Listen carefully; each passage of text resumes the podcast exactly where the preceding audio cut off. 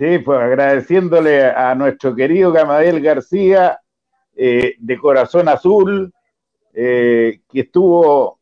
¿Cuánto estuviste en la U? Fíjate que yo me acuerdo que te fuiste dos veces o tres veces y volviste tres veces a la U. ¿Me equivoco, no? Sí, pero solamente fui a préstamo eh, a Coquimbo. Dos veces. ¿Ya? A Coquimbo. Jugué la Copa Chile por Santiago Morning, el que jugó la final contra la U. Y eh, bueno, a la larga siempre volví a la U porque era quien, quien me prestaba y, eran préstamos por temporada, ¿no? Bueno, también te fuiste al también te fuiste al extranjero, pero antes de, esa etapa tú naciste en la U. Sí, pues yo de la U del año 89, eh, escuela de fútbol, hice todo cadete en la U. Eh, desde la sub 11 que se crea justamente el año 90, se, genera la, división sub-11, así que me toca, me toca estar ahí eh, en la primera sub-11 que, tiene la U, y de ahí en adelante hasta la juvenil, año 96, ya empecé a entrenar con el primer equipo, tuve la fortuna de entrenar con el equipo de Copa Libertadores, eh, ir a, entre comillas, ser como un sparring de ese equipo, con varios compañeros de la juvenil, bueno, el Pato Acevedo, Rifo, mm. con, con, el Negro Berrío, ahí todos hacíamos un, equipo y nos teníamos que ir a entrenar contra, contra esa gran U del año 96. Y ya el año 97 presentado oficialmente en el plantel de futbolistas profesionales. Y de ahí hasta el año 2003. 2002. Tú eres un volante, un volante con gola. ¿ah? Porque incluso me recuerdo que fuiste goleador de una Copa Chile, ¿o me equivoco? Sí, yo era volante. Lo que pasa es que al final, eh, eh, bueno, ahí la, gente de la radio me apodó Gamagol y a la larga eso generaba una gran confusión porque en realidad yo siempre fui volante. Sí, pues, yo me acuerdo. Y, y la gente pensaba que yo era delantero, entonces ahí todos creían que era obligación que yo hiciera goles y en realidad yo jugaba más atrás. Y de hecho, sí, tenía harta llegada porque en realidad el gol es, lo, que, lo que realmente vale en el fútbol. Entonces me gustaba estar cerca del área, pero en realidad siempre fui volante. Por lo menos todas las cadetes la hice de, de, volante por derecha, volante por izquierda o de enlace, que ya se empezó a, a jugar con esa característica en, por lo menos en la primera y la juvenil de la U se jugaba de, esa manera. Pero tú tenías, tenías, gambeta, pues ahí de los volantes que con pelota dominada y encarada. Sí, me, o sea, me apichangaba un poquito, la verdad eso, eso lógicamente se va aprendiendo con los años, cuando pues uno tenía la, bueno, por lo menos yo tenía la confianza de que efectivamente podía eludir a alguien, eh, a veces abusaba, pero es un tema de, edad, es un tema de juventud y por supuesto se fue fui aprendiendo, también fui aprendiendo lo de los compañeros más grandes, que no era siempre, que dependía de la zona de la cancha en la que uno estaba también, pero bueno, esa responsabilidad también eh, va, generando de una u otra manera eh, una característica y mi característica era esa, era tratar de, eludir, tratar de ir para, siempre de frente y por supuesto ya después se fue complementando con otras características a, lo largo de los años. Tú eres otro de los jugadores nacidos en la U que no se pudo despedir en la U. Yo me recuerdo, si la mente no me falla, tú terminaste tu carrera en La Pintana. No, ¿cómo se llama el equipo? Eh, bueno, yo terminé en Colchagua en realidad. Ah, ¿cómo eso? No lo tengo en mis datos.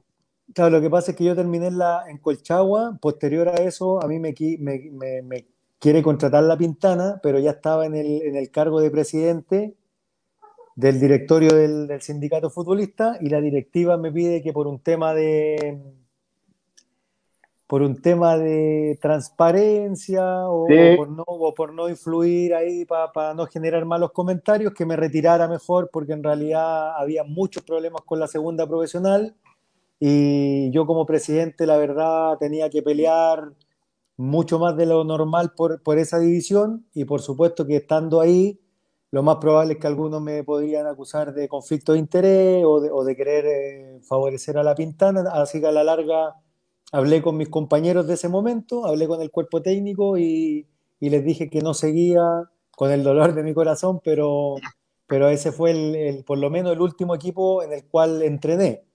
En el último equipo que jugué fue efectivamente Colchagua.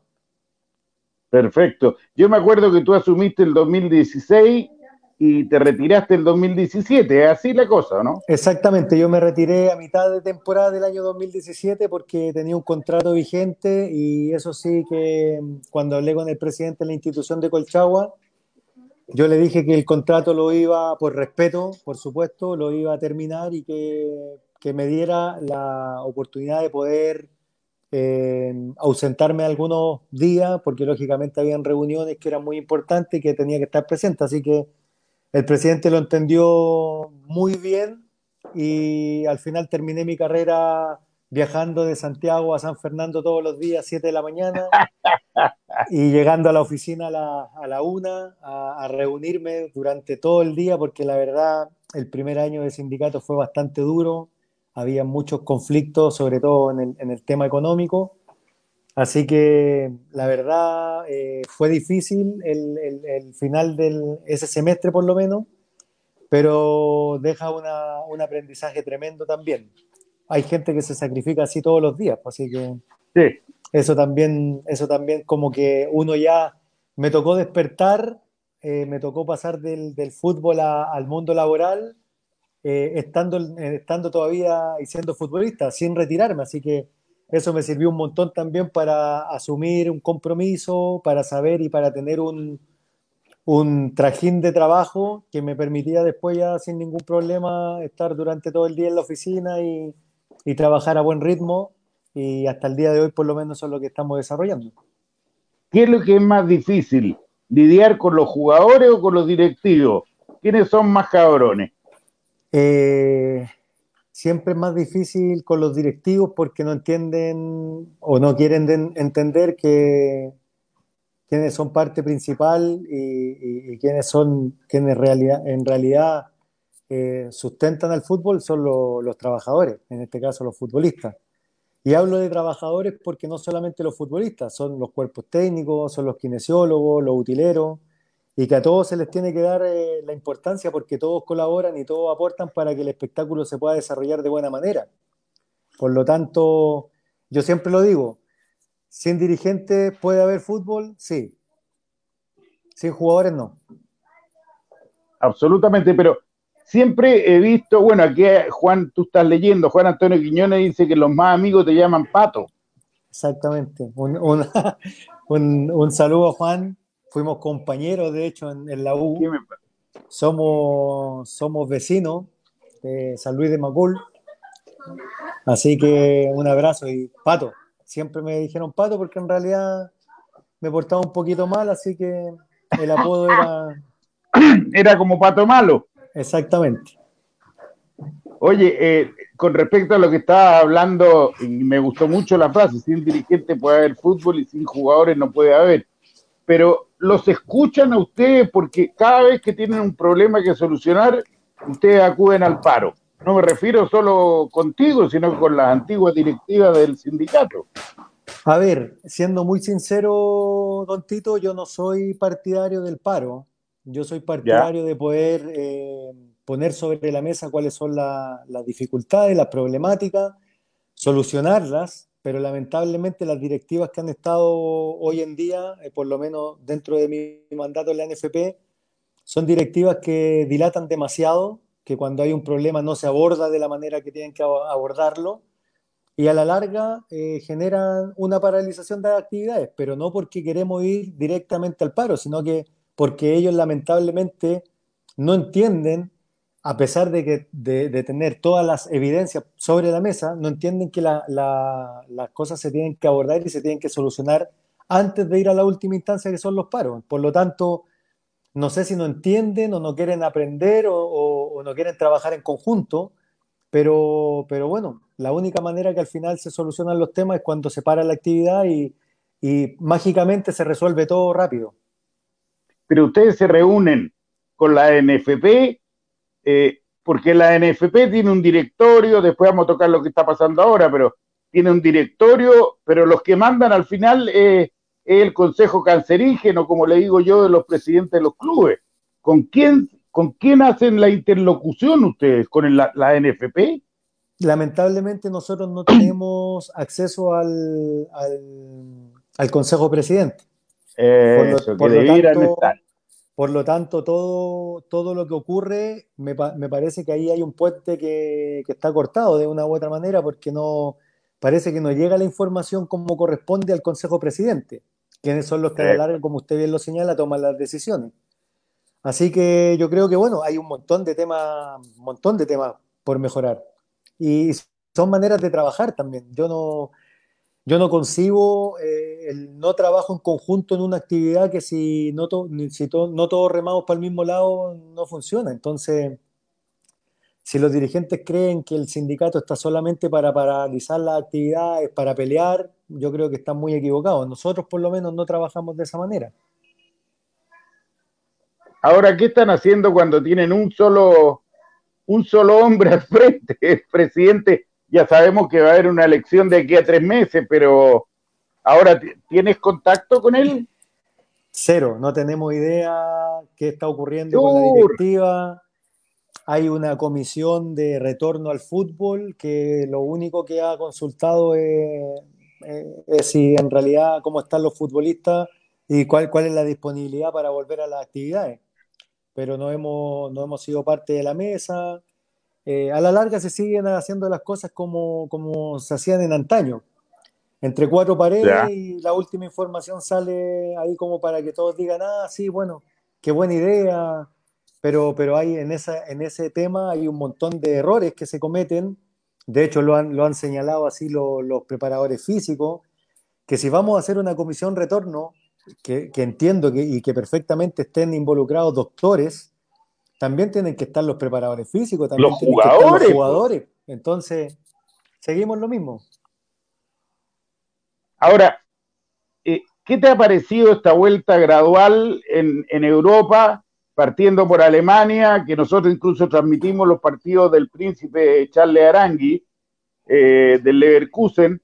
¿Qué te ha parecido esto de volver eh, con, sin público, se podría hacer, no ahora, pero hablando de septiembre, ¿ustedes estarían de acuerdo en volver aunque sea sin público? A ver, hay que, lo primero hay que señalar que cualquier protocolo o cualquier tema que se esté desarrollando hoy día eh, no nos impide que tengamos un contagiado en algún momento.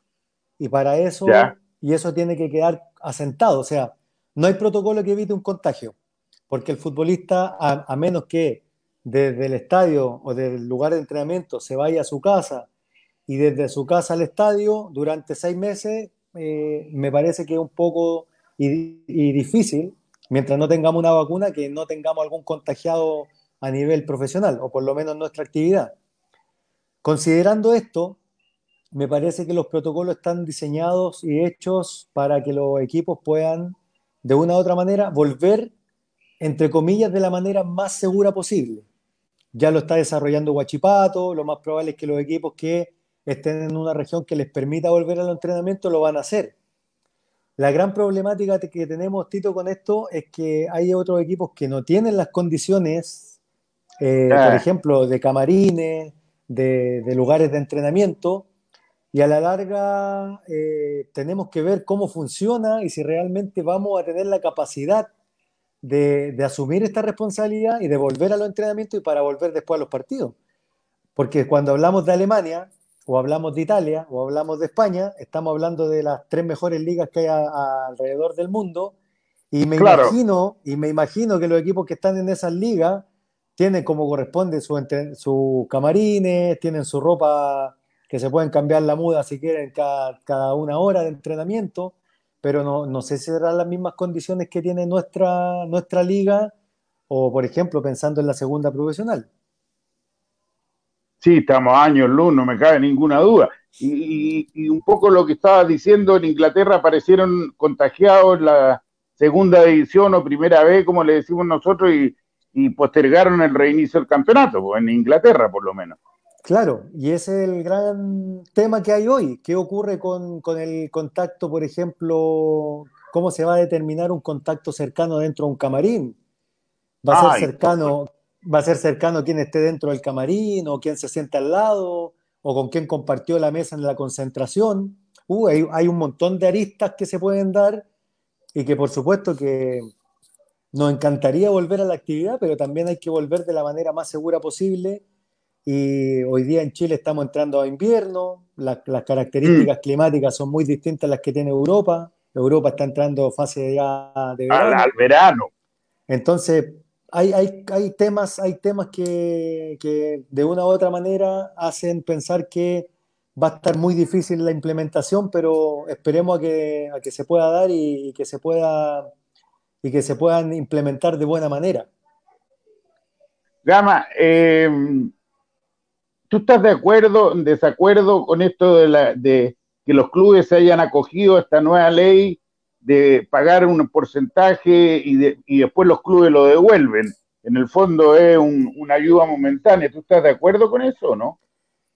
Eh, Sobre todo que son los, que ganan arriba de 5 millones. Estoy de acuerdo, estimado, que los equipos hayan llegado a acuerdos con sus trabajadores, porque hoy día los equipos son empresas, son empresas. Sí, claro. Por lo tanto, las empresas hoy día están llegando a acuerdos con sus trabajadores porque le están poniendo sobre la mesa que no están las condiciones para pagar el 100% por X o por qué motivo. Y me parece muy bien. Lo que no nos parece correcto es que hayan equipos que hayan utilizado esta ley unilateralmente para decirle a los trabajadores que se van al seguro de cesantía, sabiendo que muchos de esos jugadores no tienen la, eh, no cumplen con las características del seguro y segundo, que como, como empresas siguen recibiendo los mismos dineros que cuando estaban jugando. Hoy día lo que pueden decir las entidades deportivas es que, por ejemplo, no tienen el bordero, pero efectivamente ese bordero también se netea con los dineros que tienen que utilizar para viajes, para hoteles, para comida, para traslado. por lo tanto, y lo ahorran. Tampoco les queda toda la plata en el bolsillo. Entonces, pero además, además, Gama, Además reciben la plata de la televisión, que todavía no, no, no se ha parado esto de la entrega de la plata de la televisión. Y la reciben completa. Entonces, ¿cuál es, cuál, es el perjuicio? La ley, la ley indicaba claramente, eh, Tito, a mm. ver, la ley primero indicaba que eh, efectivamente los equipos o la ley disponía que el acto o la declaración de la autoridad, que en este caso fue suspensión de los partidos de fútbol profesional, o sea, esa es la suspensión de actividad, debe implicar la paralización de la actividad o impida o prohíba totalmente la prestación de los servicios de los trabajadores. Ya. Quiero explicar, y esto lo quiero explicar súper bien. Si nosotros fuéramos trabajadores de una discoteca, que a, varios les gustaría, pero si fuéramos, si fuéramos trabajadores de una discoteca, lógicamente que con la con el toque de queda que a las 10 de la noche y con, el, y con las cuarentenas no podríamos trabajar en la discoteca. Por lo tanto, nuestra empresa, la discoteca, nos puede decir, muchachos, no podemos trabajar, es imposible, los mando a la ley o a la FC. Ley 21.227. Nefasta ley para mí, por lo menos. Si fuéramos trabajadores de fútbol y no Perdona, ¿por, dijiste, ¿por qué dijiste nefasta? Porque se llama ley de protección em, del empleo, Tito. No, no protegen nada, no protegen nada al trabajador. No, por, eso quería que lo aclarara. Sí. Eh, no, muy, bueno, terrible. Eh, Perdona la interrupción. da para un capítulo completo la ley. Pero bueno, la ley indica que si yo puedo prestar mis servicios, no puede haber no puede haber una, eh, que la institución, o en este caso un equipo deportivo, se acoja directamente a la ley unilateralmente, porque yo como futbolista puedo prestar mis servicios. Yo como futbolista trabajo durante toda la semana y también el fin de semana juego. No soy un futbolista, no soy un futbolista que solamente voy a jugar el fin de semana. Por lo tanto, lo que nosotros creemos y nuestra teoría es que quienes se acogieron a esta ley unilateralmente no están otorgando el trabajo convenido, porque yo como futbolista puedo entrenar a distancia y así lo comprobaron 32 equipos profesionales. En, las casas, en las casas entrenan igual. Exacto, subiendo videos, porque eso, ojo, que esos futbolistas no entrenan solos. Los trabajos se los envían los cuerpos técnicos, por lo tanto, ellos están, siguen con subordinación y dependencia laboral. Por lo tanto, pueden seguir trabajando desde la casa. Y el no pago de las remuneraciones. Muchos equipos dijeron, no, es que como estábamos entrenando desde la casa, no les voy a reconocer esos días eh, trabajados. Cuando en realidad son eh, días que efectivamente los futbolistas prestaron su servicio y los trabajaron. Entonces ahí yo creo que está el gran error de la ley y que muchos equipos lo mal utilizaron y bueno, son las, son las dos partes de las dos caras de la moneda. Pues ellos dicen que sí, nosotros creemos que no. ¿Por qué dices unilateralmente para que la gente lo entienda? Unilateralmente es porque no hay un acuerdo. Por ejemplo, ¿qué hizo la U? ¿Qué hizo Audax? ¿Qué hizo Iquique? Y 30 equipos más del fútbol chileno. Católica. Le dijeron a sus trabajadores, hagamos un descuento de las remuneraciones en este periodo, porque es un periodo complejo, difícil, donde no estamos jugando, donde no tenemos la entrada económica de nuestro público, y arreglemos durante este periodo hasta que vuelva el fútbol. Cuando vuelve el fútbol, y como va a volver la actividad y los auspicios y todo esto, yo te devuelvo la plata que te desconté. Quienes lo hicieron unilateralmente le dijeron a sus trabajadores, como usted no puede trabajar, algo que ya expliqué que no corresponde, como ¿Mm? usted no puede trabajar, váyase al seguro AFC y yo como equipo me, lavo la mano y, nos vemos cuando vuelve el fútbol. Ahora, hay un, hay un tema ético, Tito, que es terrible, o sea, terrible. O sea, hoy día yo ya puedo llegar a entender también que los equipos se equivocaron y mandaron a sus jugadores a la AFC, pero no puedo desconocer que hay un vínculo laboral. Si esta cuestión también se trata eh, de personas yo por lo menos tengo que levantar el teléfono y llamar a mis trabajadores y decirle, por, lo menos preguntarle cómo están. Sí, la U por lo menos lo ha hecho bien porque lo hace por tele, esto mismo que estamos haciendo nosotros, todos los trabajos físicos y todo lo está haciendo normal. Pero te quiero hacer una pregunta media de esas que nunca me gusta hacer, pero tengo que hacerla.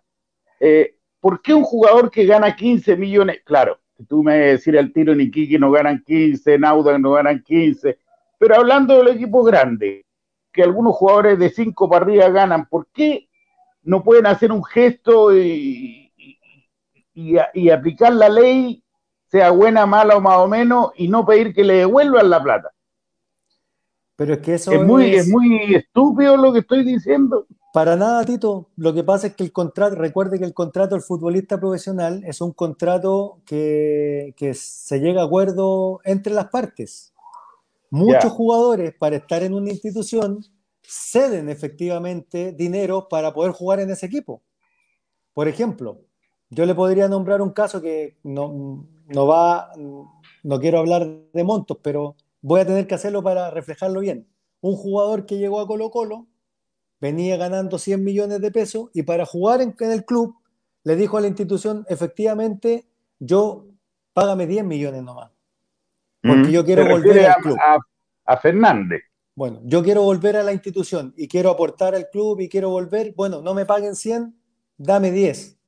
Ese jugador hoy día también está cediendo parte de su sueldo. Ya lo cedió para estar en la institución. Ah, sí. Sí. Y muchos lo hacen de esa manera. Cuando tú llegas a un acuerdo con la empresa, eso quiere decir que la empresa tenía los recursos necesarios para poder pagarte ese sueldo durante el periodo que tú estás firmando el contrato. Entonces aquí también hay una responsabilidad de quienes administran y quienes dicen, no, yo traigo, traigo jugadores y después cuando me veo mal económicamente, le digo al trabajador, ah, ayúdame, ayúdame. Hace tú el esfuerzo nomás. Claro, hace tú el esfuerzo, pero si yo no te puse una pistola en el pecho para que me pagaran más de la cuenta. De hecho, renuncié a muchos eh, monumentos para poder estar en la institución y hoy día tú más encima me quieres quitar el 50% de mi sueldo. Bueno, también pasó con, con Pizarro la hubo. Es ahí, es ahí cuando llegan a un acuerdo mutuo, Tito, y que está perfecto. Yo te ayudo en esto, no me pagues completo, pero más adelante tú ves cómo me devuelves. Puede ser en el finiquito, puede ser en cuota, listo.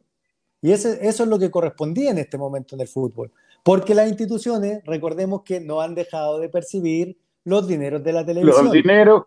y lo, y lo que han perdido lo han recuperado con los ahorros de, los movimientos. Exactamente. No, ahí estoy claro. Ahí, no, ahí se, como. No se trata ¿Ah? de un tema económico, estimado Tito, porque la más fácil es decirle no, pero es que no todos ganan 10 ni 15. Pero no es un tema económico. Este, este es un tema, eh, este es un tema que, que sumamente, que, que, se entiende que es, es una pandemia a nivel mundial, que está ocurriendo en todos lados, pero cuando vuelvan y cuando vuelvan a jugar, van a, no, no, van a contratar más jugadores no, o, no, o, se van a quedar solamente con ese plantel. No, van a contratar. Seguramente, pues. entonces eso quiere decir que es pasajero el tema hoy día del, del, tema económico. Porque si efectivamente no tengo dinero, yo lo que pediría es que no contraten más jugadores para la siguiente temporada y que se queden con, con el plantel o que le den tiraje a la chimenea y que suban a los cadetes pero no lo van a hacer así. Oye, Lautaro González, que tú estás leyendo Carreño, eh, puedes contestarla o no. ¿Podrías explicar el conflicto Pinilla versus Azul Azul? Ese sí que es largo. Eh, no, pero algo breve. Yo, yo me quedé queriéndolo demasiado, Mauricio, conociéndolo de los 16 años. Yo pienso que se equivocó. O sea, eh, llegó a un acuerdo, firmó por todos los cuatro que, estaban metidos, firmaron. Y después nadie sabe cómo en un vuelo definió devolverse. Eh, ¿Quién está dentro de la ley? ¿Quién está dentro de la regla? A ver, yo le, yo le dije al Mauro lo que pensaba como amigo. Cuando me tocó estar con él, fui a su casa. háblame, háblame como amigo entonces. no, no puedo porque es una conversación privada. Sí. Eh, bueno, pero en resumidas cuentas le dije que no podía cambiar a la U por un equipo tan penca como Colón, sin conocer a Colón y espero que los hinchas de Colón no se ofendan, pero la U es la U, postito, o sea, los que somos de la U y estamos bien en la U y la gente nos quiere, no tenemos para qué irnos, al menos que efectivamente no me quieran a mí los dirigentes. Sí, claro. Yo, yo creo, que en el caso Pinilla hubo un error con respecto a plantear el que Mauricio se fuera de la U. Primero, ese fue un error por parte del jugador. Pero hay un error más grave aún. Lo que dice la U, lo que dice la U es que efectivamente Mauricio era un jugador libre.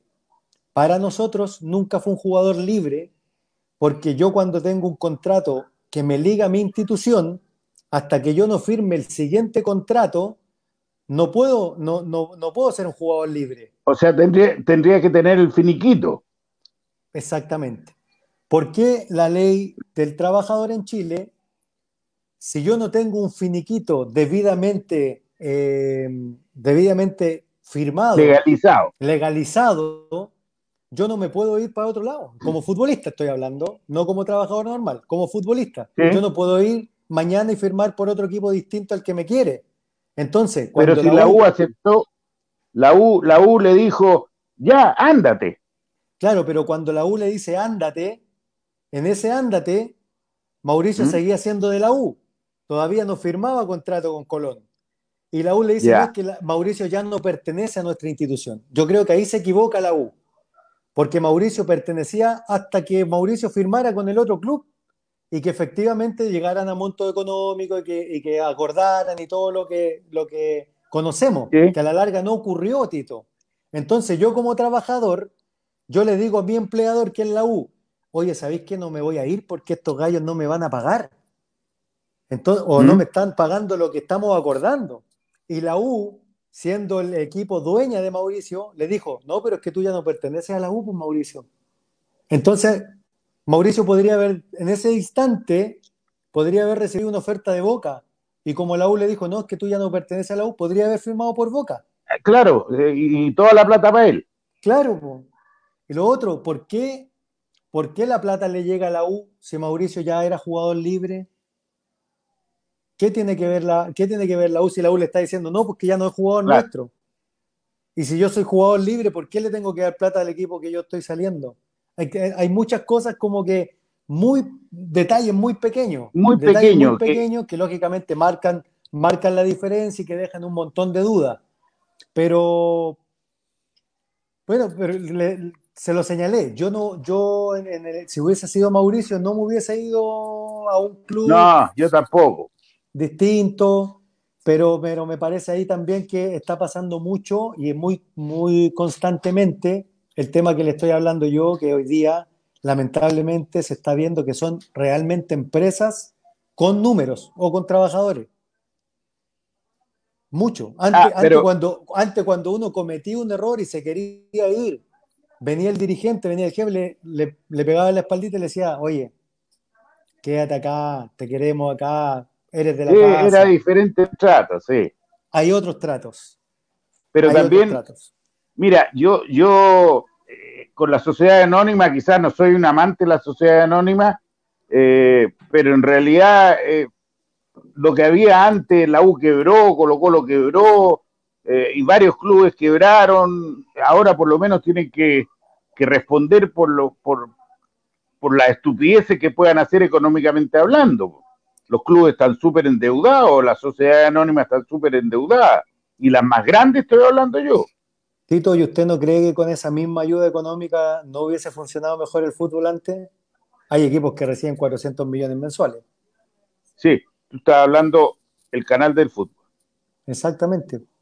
No, todo, o sea, si, nos ponemos en perspectiva y, ponemos en una balanza el tema de, la U, eh, efectivamente, la U erró, se gastaron platas de más, o, mm.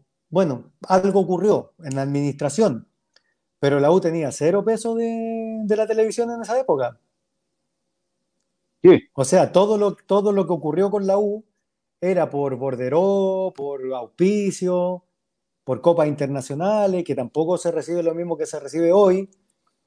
¿Y qué pasa si yo a esa U le hubiese puesto 300 o 400 palitos mensuales para que lo administraran? Se habrían cagado la risa los dirigentes. O se podrían, haber, choreado, se podrían haber choreado más plata. Bueno, hay varias, interpretaciones, pero pero, pero el modelo, hoy día, claro, hay un modelo que uno dice, oye, hay, hay muchas sociedades anónimas que tienen números rojos. ¿Mm? Y, si hubiesen sido los dirigentes antiguos, estarían quebrados ya. Claro, eso es verdad. Entonces, Por lo menos ahora están recibiendo la plata cada 30 días los jugadores. Claro, pero, pero hoy día hay muchos equipos que pagan directamente con los dineros de la televisión. Si yo les saco el dinero de la televisión, me gustaría saber cuáles son los equipos que efectivamente son solventes y, pueden mantener el pago cada 30 días. Estoy de acuerdo. A ver, vamos a volver porque la gente pide a Gamael García por ahí, aguante ¿ah? de corazón azul y todo. En la época de la U, eh, ¿Te prestaban porque querían consolidarte futbolísticamente o te prestaban porque no, no, no veían en ti, eh, a ver, eh, el jugador que un técnico de turno quería, por ejemplo? No, yo creo que no.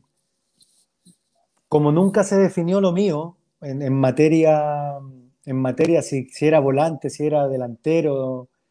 yo, yo jugaba en la U hasta de lateral derecho cuando no estaba el Cristian. Entonces, era como, como que, no sé, me imagino que, los técnicos tenían otro, otros jugadores, habían otros proyectos a nivel institucional.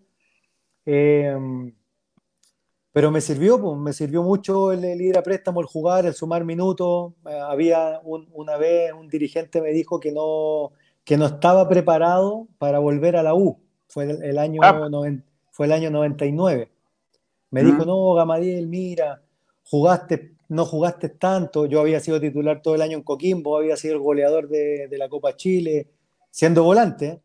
Eh, y me dijo, no, no puedes volver a la U porque en realidad te, falta, te faltan minutos, te falta seguir, yo creo que estás bien, pero te vamos a mandar nuevamente a préstamo. Y resulta que esa misma temporada llegó a la U un compañero que estaba en tercera división y que no jugaba. Y yo estaba jugando en un equipo primera. Entonces, son temas que a la larga uno dice, bueno, voy, voy a seguir remando nomás, pues si no, si no me quieren, ¿qué le vamos a hacer? Y esa es un poco la historia que... Por la cual saliste. Que no, y que me tocó nomás, Tito. Yo no... yo la, la, la, leche que se derramó ya se derramó. No, no, no voy a andar llorando por cosas que ya no fueron. Pero me daba cuenta que en realidad nunca fui la prioridad para la U. Esa, esa es la verdad. Yo no, yo no fui el Eso es lo que pasa con todos los nacidos en casa. Yo no fui el proyecto de la U, que la U quería. Habían otros proyectos. Y eso, eso la gente lo sabe y, los profesores de, de cadetes lo sabían. Eh, los proyectos de la U eran Rifo, los proyectos de la U eran Patricio Acevedo, Jorge Guzmán, Marco Lea. Se les metió un Gamadiel García por ahí colado porque se les metió nomás. Pero, pero yo no era no era el elegido como para brillar o para asumir responsabilidad en el primer equipo de la U. Tú tuviste un momento triste en la U, creo que el único, no sé si aparte de estos préstamos que estás explicando muy bien y asumiéndolo, una vez te mandaron, yo me acuerdo era reportero, te mandaron, te sacaron del primer equipo y te mandaron a jugar en la juvenil, entrenar con la juvenil. Sí, Esa fue, esa fue la última etapa de la U, en donde había... Eso me refiero en donde había un conflicto, yo tuve un conflicto con, el perro faldero que le decía yo ah, en esa época. ahora no quién era? Digo, ahora no se lo digo por respeto al perro faldero, pero el Lino Díaz, perrito faldero es el de ah, y ahora está, está en Perú. ¿Haciendo qué? Pero bueno. Parece que la apoya Gola ya. Bueno, eh, el tema es que yo tuve problemas con él porque él siempre, yo nunca tuve contrato, Tito, en la U. Yo siempre me, siempre me pagaron como cadete nomás. O sea, yo ganaba 60 lucas o 140 lucas dependiendo de, claro, dependiendo de, de cuántos años había estado en el primer equipo. Y es por eso también que me iba a préstamo y me iba feliz, porque cuando me iba a préstamo me pagaban lo que yo quería. Entonces, cuando volví a la U, volví a ser el cadete que volvió de préstamo. Entonces me pagaban la plata que me correspondía por ser cadete. Nunca tuve un contrato. Cuando me tocó. ¿Qué edad tenía en ese momento? yo cuando volví a la U, volví a los 21. 21. Pero ahí ya merecía el contrato, Bueno, de hecho ya era capitán en algunos partidos cuando no estaba el Lucho, así que bueno, ahí yo me creía harto, me creía de verdad, pero, pero, pero ganaba como juvenil. Eh, no, la injusticia se ve en, el fútbol por todos lados. Y cuando muy me tocó, claro, y cuando me tocó ir a arreglar contrato, eh, estoy hablando de los 21 años, eh, me senté con Lino Díaz, le dije cuáles eran mis pretensiones, que no quería nada, Tito, no, no quería nada. Para la época, a mí me pagaban cuando me iba a préstamo un millón cuatro con casa, con todo.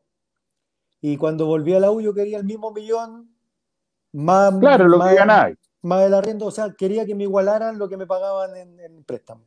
Y siempre la respuesta fue que no, que no, que no, que no. Pasó el 21 años, 22 años y a los 23 años en esa época los jugadores quedaban libres.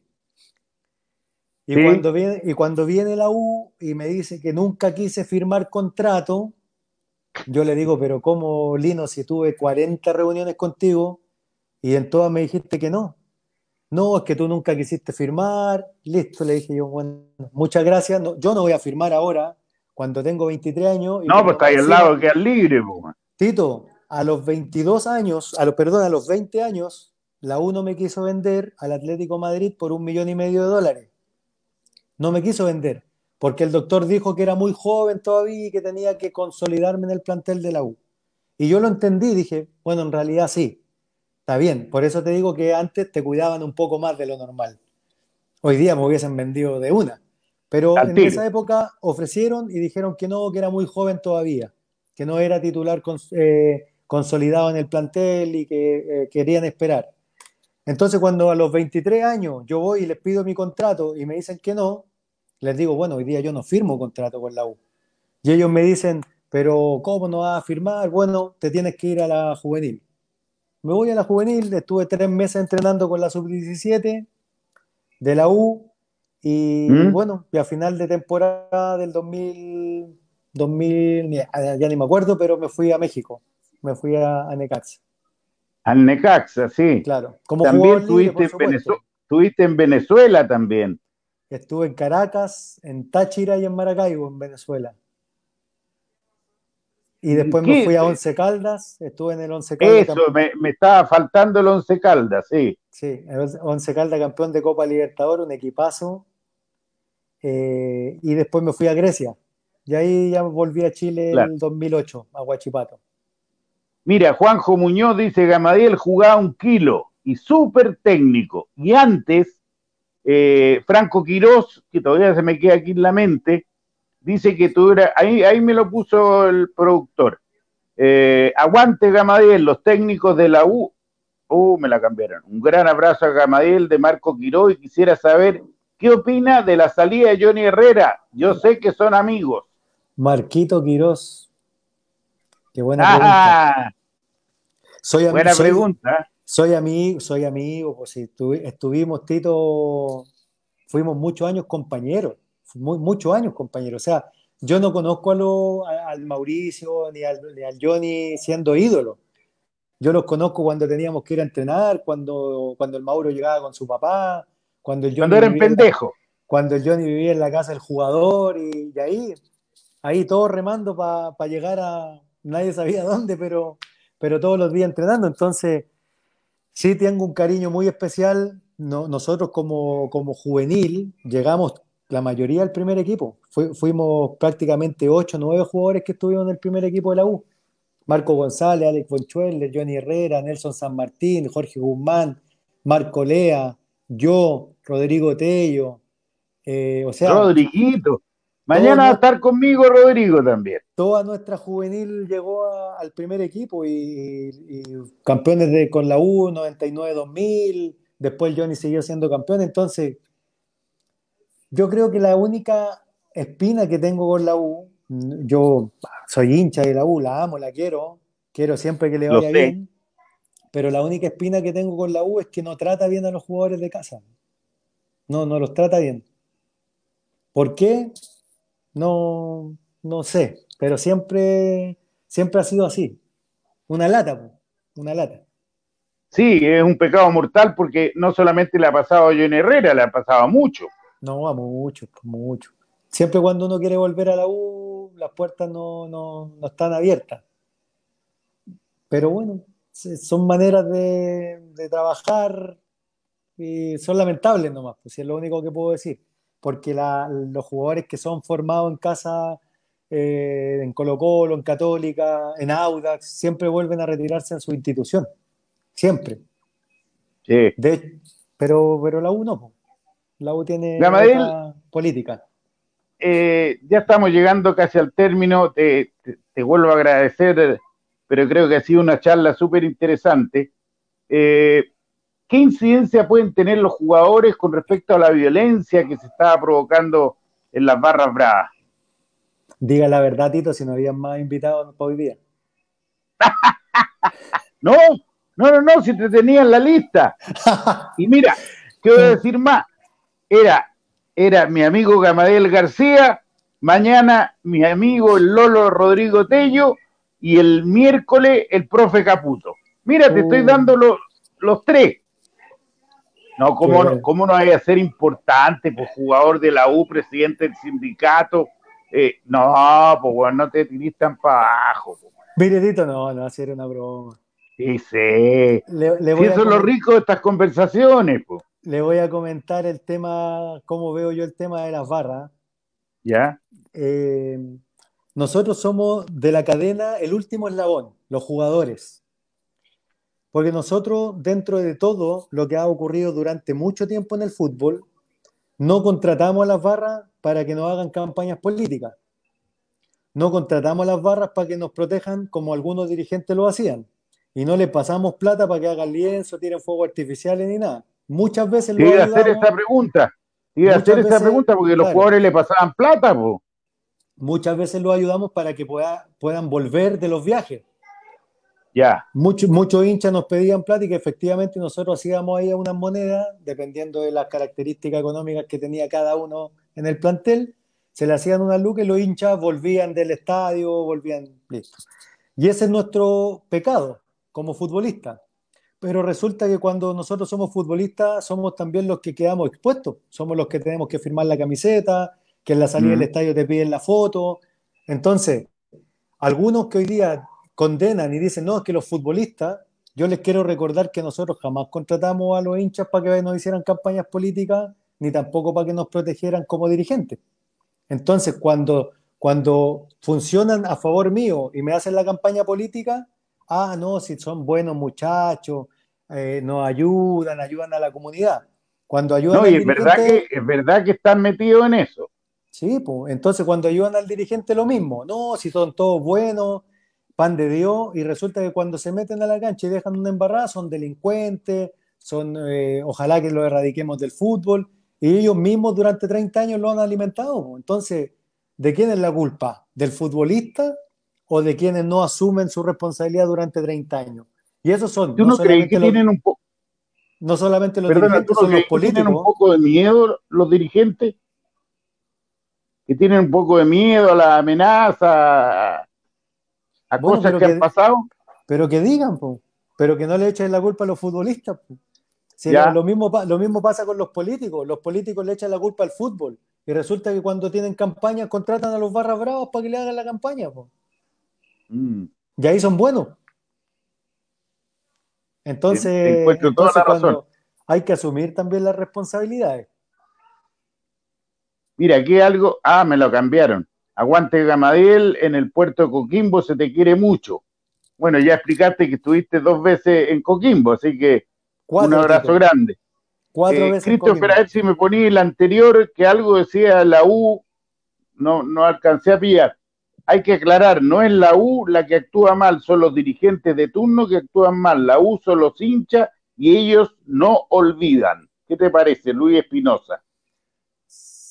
Sí, hablemos, bueno, lo que pasa es que es sistemático, Tito. Yo puedo hablar de Corfuch porque estuve en Corfuch y puedo hablar mm. también de, Azul Azul. O sea... Claro, tú marcas diferencias en los dos. No, yo creo que actúan de la misma manera, lamentablemente. Yo creo que ahí sí no, no, nos podemos equivocar. Nombramos a la U, cuando en realidad son quienes controlan de una u otra manera la institución.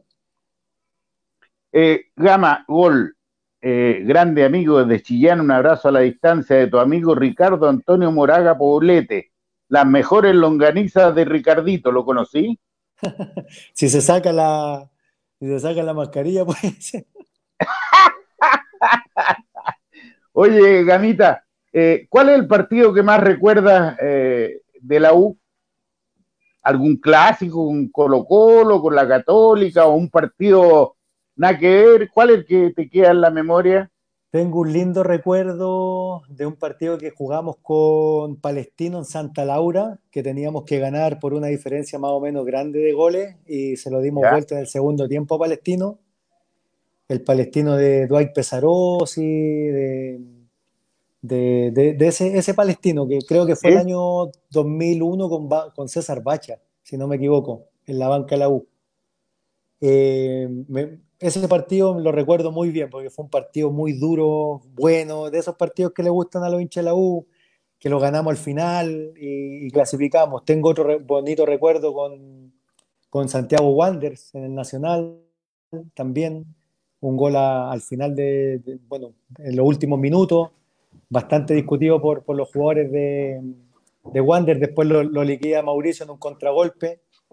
Eh, en realidad guardo bonitos recuerdos de la U, partido, partido con la Lazio, eh, cuando estaba mm. Marcelo en, Italia, los partidos de Copa, que a pesar de que no nos iba muy bien, pero jugábamos contra equipos muy buenos, o sea, jugábamos contra un River que tenía los cuatro fantásticos, era extraordinario ese equipo, jugando, con, jugando contra contra Cerro Porteño en Paraguay, también un equipazo con Alvarenga y un montón de seleccionados paraguayos.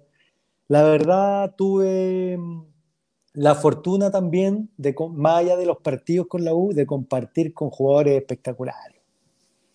Yo creo que es mi, mi máxima mm, satisfacción como futbolista, es haber compartido camarín con, con personas espectaculares, no, no solamente en, lo deportivo, porque en lo deportivo te puede ir bien o mal, pero, pero, como, en la vida como formación, como formación, estar, con, estar con el Leo, estar con Lucho, con Clarence, con Pablo Galdame, o sea, a mí me tocó una U de, puros seleccionados nacionales, Flavio Maestri, Richard Baez, extraordinario, o sea, reconocido en sus países, reconocido acá en Chile, porque como futbolistas, pero como personas también eran espectaculares. Muy buenos grupos me tocaron en la U y, eso también lo traté de llevar en mi carrera como, como futbolista, después ya cuando fueron pasando los años, todas las experiencias vividas, todos los tratos que, que recibí por parte de mis compañeros en esa, en esa época, también quise reflejarlos con los más jóvenes de, de los planteles en los que estuve, así que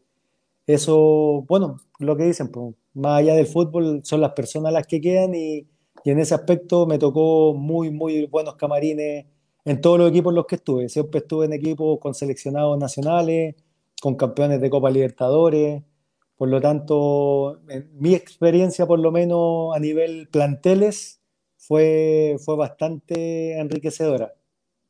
¿Te acordáis, te acordáis en, la despedida cuando fuiste a una comida en la ex eh, Habana Salsa, ¿cómo se llama? De Lucho Murri? Pues, terminaste siendo la estrella de la noche, po. Siempre, Tito. Siempre. Lo pasamos bien, ¿ah? Sí, la pasamos bien. Estaba, bueno, estaba el negro Asprilla ahí también, que tuve la posibilidad de estar con él en, Colombia, así que no, no. Es, que por eso te digo, Tito, que al final el tema de la U siempre fueron los planteles, siempre fueron los planteles, mm. quienes, quienes estuvieron, quienes defendieron la camiseta, llegaban, llegaban a, un plantel que no solamente era cabrón eh, adentro de la cancha, afuera los muchachos se jugaban el todo por el todo por, por los compañeros, por los más jóvenes, y eso se, se, valora, bueno, por lo menos yo hasta el día de hoy valoro haber estado en ese camarín. Amigo mío, te quité 51 minutos, pero yo creo que la gente lo va a saber valorar. Eh, te quiero mucho, te conozco desde cabro chico, eh, ahora soy comentarista, pero me habría gustado seguir siendo reportero porque es el contacto más directo con los futbolistas.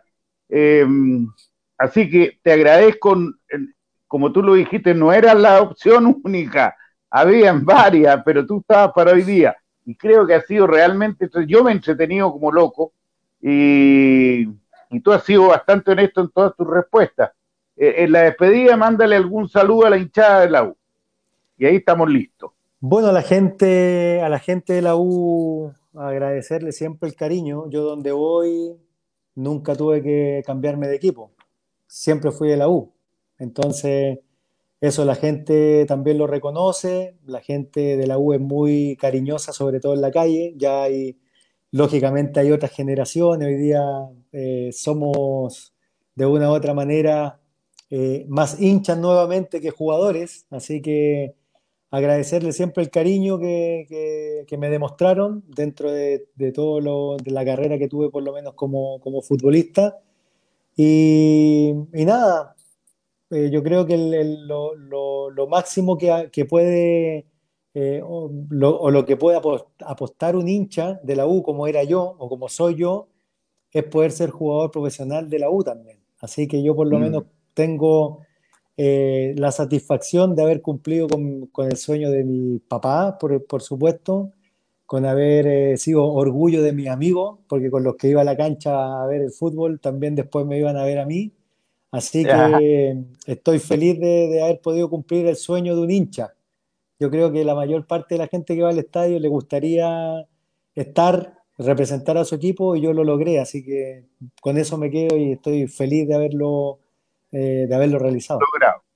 bueno, yo diría para cerrar la, la entrevista, la conversión del tablón a la cancha. Amigo mío, un abrazo enorme, que te vaya muy bien en la presidencia del sindicato y cuídate la salud, compadre, porque ninguno es inmune. ¿ah? Aunque tengáis solo 40 años, hay que cuidarse. Así que gracias de corazón, Gamadiel García. Un abrazo, Tito. Un gusto, como siempre, poder hablar con usted. Cuídese mucho igual y cariños para toda la gente que estuvo hoy día y saludos a la gente de Tomé de la octava región. Vale. Chao, compadre, que estés bien. bien. Hasta luego, hasta luego. Chao.